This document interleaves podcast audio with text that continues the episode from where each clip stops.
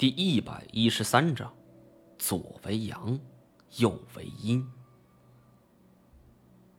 看到这条地道式的洞口，侯学武倒吸了一口凉气儿，失口道：“此母阴阳关。”那时候金锁只是听师傅依稀提过如此的存在，但却并未亲眼得见。如此听师叔说起来，他才回忆了起来：“子母阴阳关。”据说是两处棺材合葬一处，一上一下，或者是一左一右，上为阳，下为阴，左为阳，右为阴。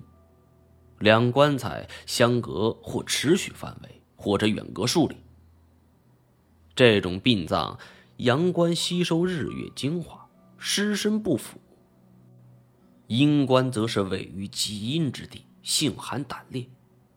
无论阳关阴关都很凶险。看到这一幕，金锁首先胆怯，想要退出去。但是侯学武来此几个月，就为了他，是穷尽心力。若是如此退出，白白耗费心血不说，还要受师兄嘲笑。按照风水来讲，刚才女尸尸身不腐，又在上边，必然是阳关。那这其中名气也都尽毁了，如今的希望全部寄托在阴关之上。想到此处，侯学武一咬牙：“怎么爷俩下去走一走？”师叔，您老可想好了？这可是子母阴阳关。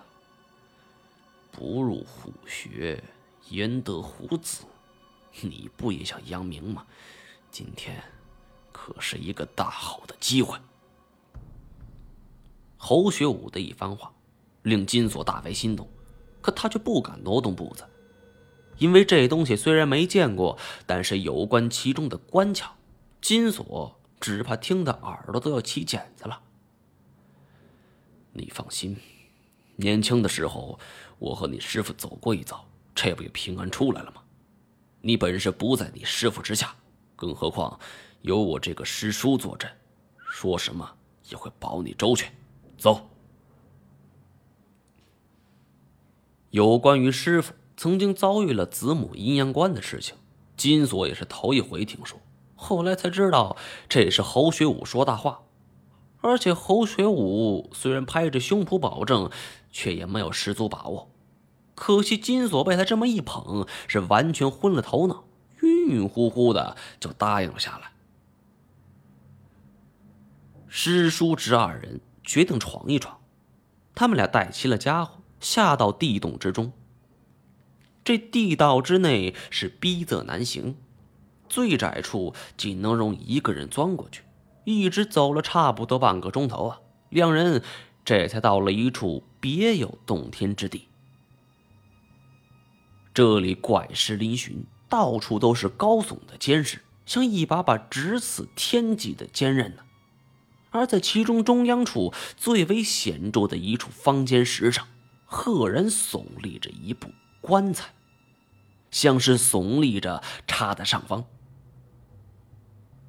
饶是师叔侄二人见识非凡，但也没见过如此场面。呆立了半晌之后，侯学武决定动手，他让金锁上前，从左边攀上尖石，而他则从右边柔身而上。侯学武的金猴子外号是浪得虚名，那是不可能的，因为不过蹭蹭两下，已经超越金锁。到了这个时候，一切付出都要有回报了。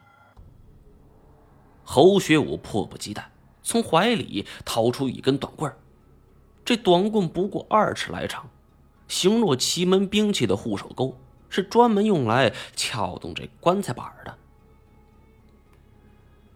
金锁此时才爬了一半不到，抬头观望，知道师叔是要动手了。师叔，你……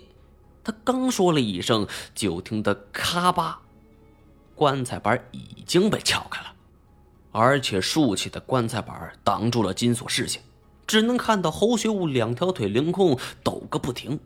金锁大骇，知道这位师叔有着羊癫疯的疾病，还以为他此时发作了。是急忙绕到监视右边，可爬到半途，隐隐有几滴雨水落下。金锁好奇，这地下怎么会有水呢？手电光一照，他吓得差点叫了出来。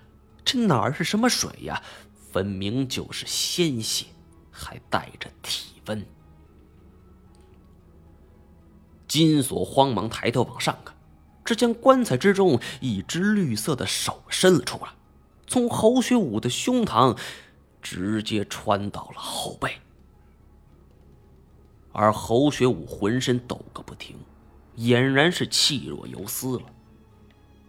因为角度和光线问题，金锁并不知道那棺材里是什么怪物，他吓得就从坚石上滚了下来，也顾不得这跌破的腿脚，是一瘸一拐就跑出来了。这就是金锁遭遇了子母阴阳关的全部过程。内容详情虽然简略，但我们也能听出一二。这种墓葬形式轻易不能招惹。金锁抬眼看着我们，二位，我说的都是真的，至于怎么办，你们拿主意吧。本集播讲完毕，感谢您的收听。